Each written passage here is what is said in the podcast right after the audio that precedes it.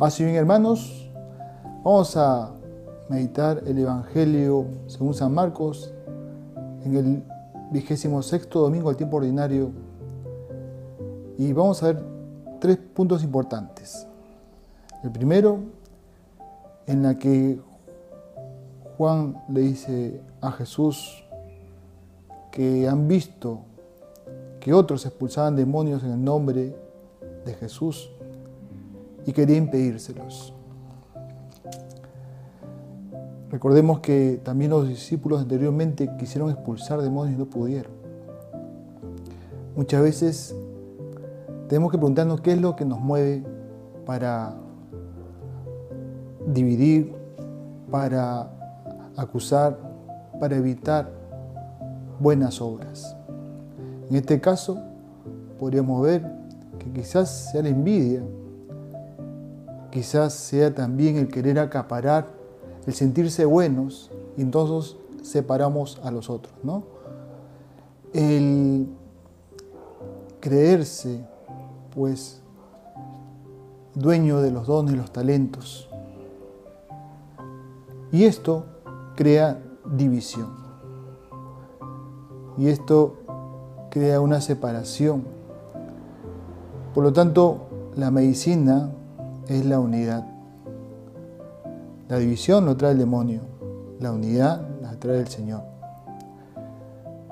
Y Jesús va a decir que todo aquel que le dé a beber un vaso de agua por ser ustedes de Cristo, no quedará sin recompensa. Ante esta situación, pues Jesús propone también la acogida, saber acoger. Y esto es también lo que nos pide la iglesia, nos pide el Papa, tener una actitud de acogida para los demás, no de separación, no de acusación. ¿Cómo estamos acogiendo a los demás? Segundo, evitar el escándalo, es decir, evitar apartar a otros de Dios, apartar a los más pequeños, a los más débiles, a los más vulnerables. Es preferible que atarse una piedra de molino y tirarse mal. Jesús es radical, es radical ante el mal testimonio que podemos dar y que esto pues haga que otros se aparten de Dios. Ante ello, la medicina será el saber discernir, porque uno no llega al escándalo de la noche a la mañana, sino poco a poco va cediendo, va cediendo. Es saber conocerse y también conocer la voluntad de Dios, saber por qué camino uno está yendo, ser también autocrítico y ver si realmente está trabajando para el Señor o está trabajando para sí. El escándalo hace, hace mucho daño y por eso es necesario hacer un camino de discernimiento buscando siempre la voluntad de Dios.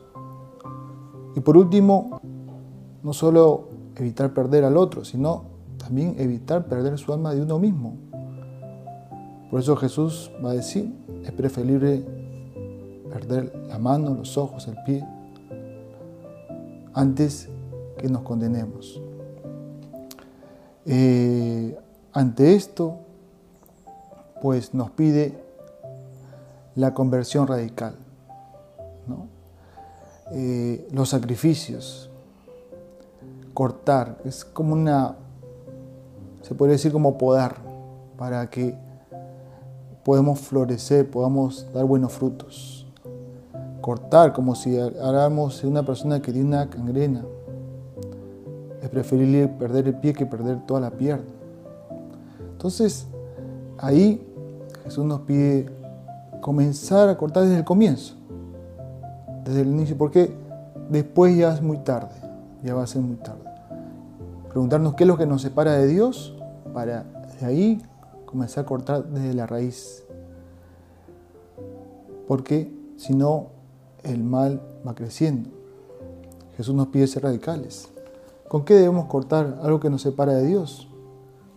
También ahí se puede ver, no solo son malas amistades, amistades tóxicas, sino también hasta el mismo celular, los medios de comunicación, eh, los medios tecnológicos, que de una u otra manera también nos apartan de Dios. Pero nosotros debemos saber qué me aparta de mi vocación, qué, qué me aparta de Jesús, qué me aparta de mi familia. Y el Señor nos invita a cortar con la fuerza y la gracia del Espíritu Santo. Mi hermanos, el Señor nos invita entonces en este domingo a tres puntos importantes. Primero, no dividir, no dejarnos llevar por la envidia, no dejarnos llevar por, por las divisiones, sino al contrario, unir y acoger. Segundo, pues evitar el escándalo, conociéndose y viendo qué camino uno está tomando. El discernimiento, buscando siempre la voluntad de Dios. Y tercero, es eh, no perderse, no perder su alma de uno. Por ello, nos invita a una conversión radical y identificar lo que nos separa de Dios y apartarnos de ello. Que Dios te bendiga. Paz y bien.